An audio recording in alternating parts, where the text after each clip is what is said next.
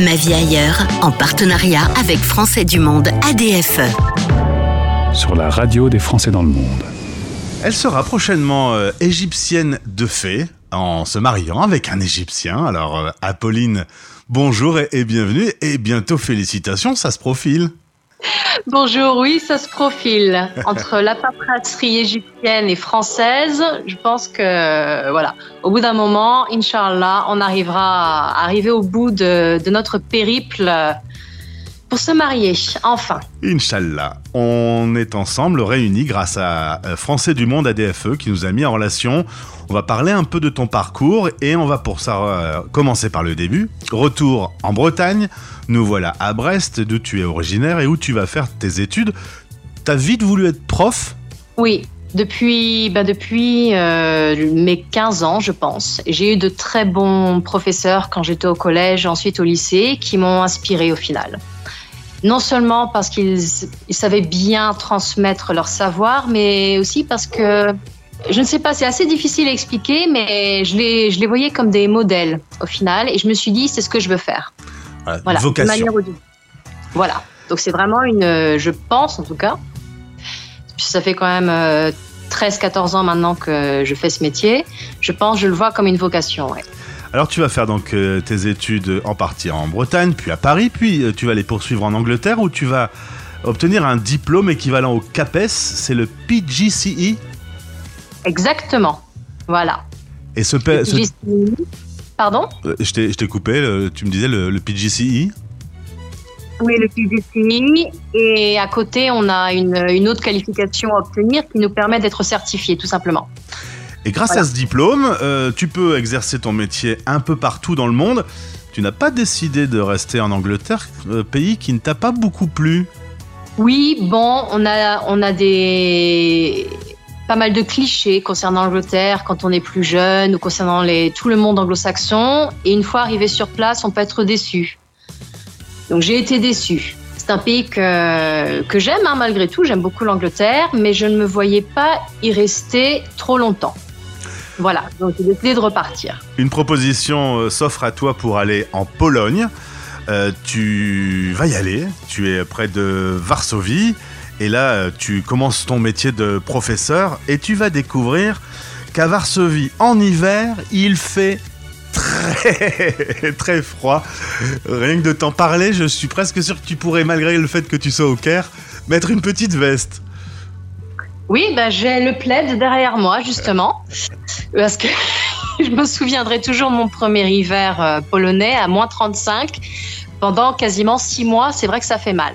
Dur, pas de soleil. Et puis pas de soleil, c'est peut-être encore ce qu'il y a de plus dur. Pour une Bretonne qui ne voit pas forcément le soleil trop non plus pendant l'année, ça m'a quand même fait un choc. Voilà.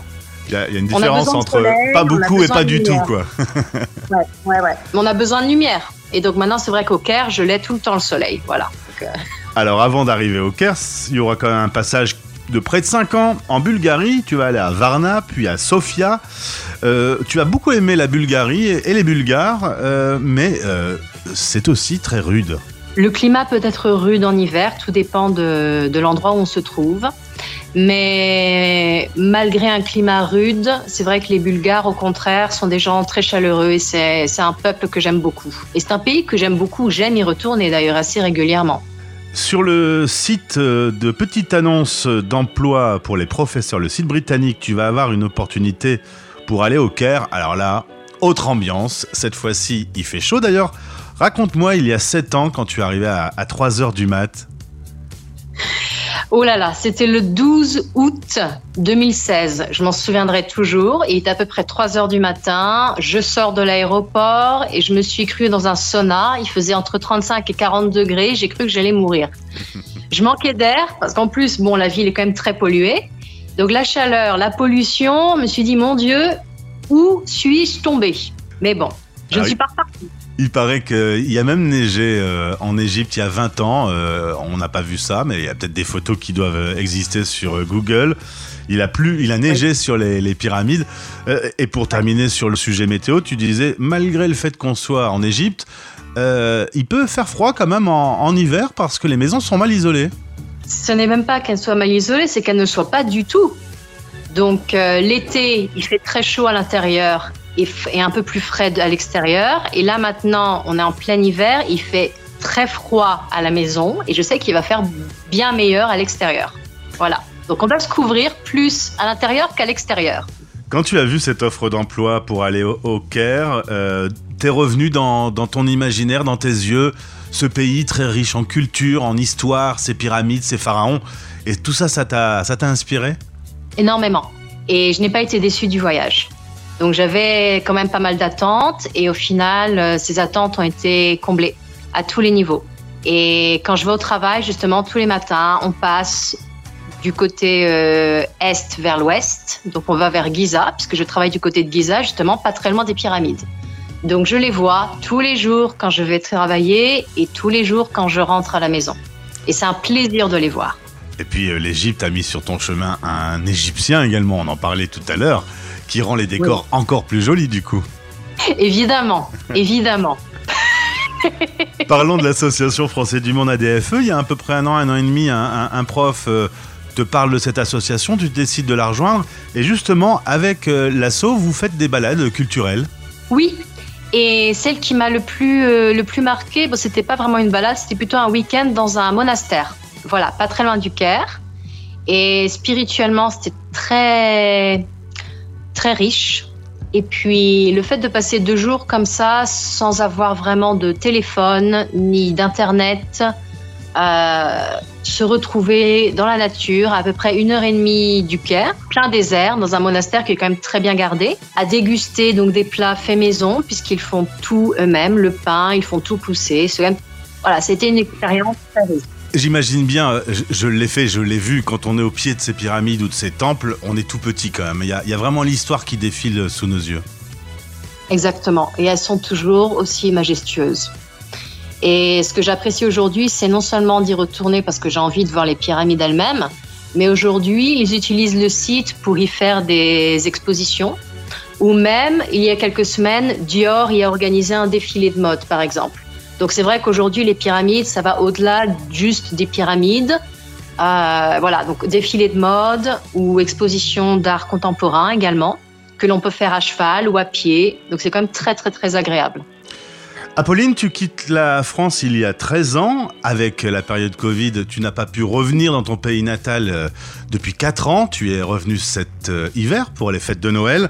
Tu m'as dit la première chose que j'ai fait, c'est me jeter sur une baguette. Absolument, c'est vrai que c'est une des choses qui manque ici au Caire, même si de temps en temps j'en trouve. Mais voilà, la, la sensation n'est pas la même la baguette n'est pas la même. Voilà, la baguette française faite en France qui sort euh, du four, chaude, croustillante et moelleuse à l'intérieur. Voilà, j'ai du mal à la retrouver ici au Caire. bon. bon, vous avez des pyramides, on a des baguettes. C'est vrai. on ne peut pas tout avoir. Justement, est-ce que hum, ton regard sur la France a changé? Est-ce que au bout de 4 ans, par exemple, tu as été surprise de quelques évolutions dans ton pays euh, euh, originaire? Alors, évolution, euh, je ne sais pas. Je dirais que il y a quatre ans, je trouvais quand même les Français assez déprimés déjà.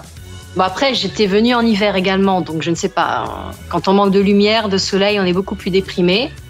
Mais là, je les ai trouvés encore plus déprimés. Alors, je me suis dit, bon, qu'est-ce qui se passe? C'est vrai que je suis un peu l'actualité, je vois un petit peu ce qui se passe, mais euh, bon, après, on dit que les Français se plaignent. Et c'est vrai que dès que je suis arrivée à Paris, ah, j'ai eu des, litanies de, plaintes contre tout ce qui se passe actuellement, le gouvernement, l'économie, etc. Je me suis dit, oh là là, je suis pas venue pour ça, je suis venue pour parler un petit peu français, pour entendre du français autour de moi. Parce qu'évidemment, j'évolue dans un, univers beaucoup plus anglophone et arabophone.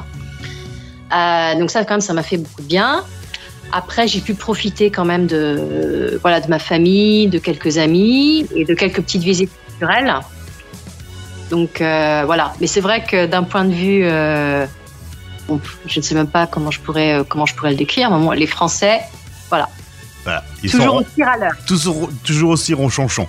Et en tout cas, Pauline, si tu veux un petit bout de France, tu peux aussi simplement te connecter sur la radio des Français dans le monde. Tu auras droit à un petit France Gall ou un petit Charles Aznavour une fois de temps en temps qui ne doivent pas passer beaucoup sur les radios euh, égyptiennes. Non, pas du tout. Même si c'est vrai que les Égyptiens sont quand même très, euh, très francophiles. Et pour Voilà. conclure, euh, tu m'as dit texto, euh, j'ai planté ici euh, mes racines. Tu sais que c'est sens de lourd, quand euh, c'est lourd de sens plutôt. euh, quand on dit ça, c'est que euh, clairement, on, on se, on se voit un avenir là où tu te trouves aujourd'hui. Oui, oui, oui. Je suis arrivée il y a à peu près 7 ans et c'est vrai que je me suis plus tout de suite ici au Caire. Voilà, il y a des pays où, on le se, où l'on se sent bien et c'est vrai que ce n'est pas forcément là où on est né. Voilà. J'apprécie toujours autant de rentrer en France et c'est vrai que malgré le fait que les Français soient à l'heure, c'est quelque chose que j'apprécie malgré tout parce qu'on ne voit pas vraiment ici. C'est vrai que les gens peuvent être assez passifs. Donc euh, voilà. Voilà, c'est ce qui me, je ne sais pas, il y, a- il y a tellement de choses ici en Égypte que, que j'ai même du mal à trouver mes mots au final. Je m'y sens bien et mon cœur, mon cœur y est. Voilà. Eh ben, mon cœur et mon âme, je dirais. C'est une très très jolie conclusion, Apolline. Merci d'avoir répondu euh, à nos questions. Tu rejoins la grande galerie euh, des, des membres de Français du Monde ADFE qui sont interviewés sur cette antenne. Au plaisir de te retrouver. Pareillement, merci beaucoup. Ma vie ailleurs, en partenariat avec Français du Monde ADFE. Retrouvez ce podcast sur le site de notre partenaire et sur françaisdanslemonde.fr.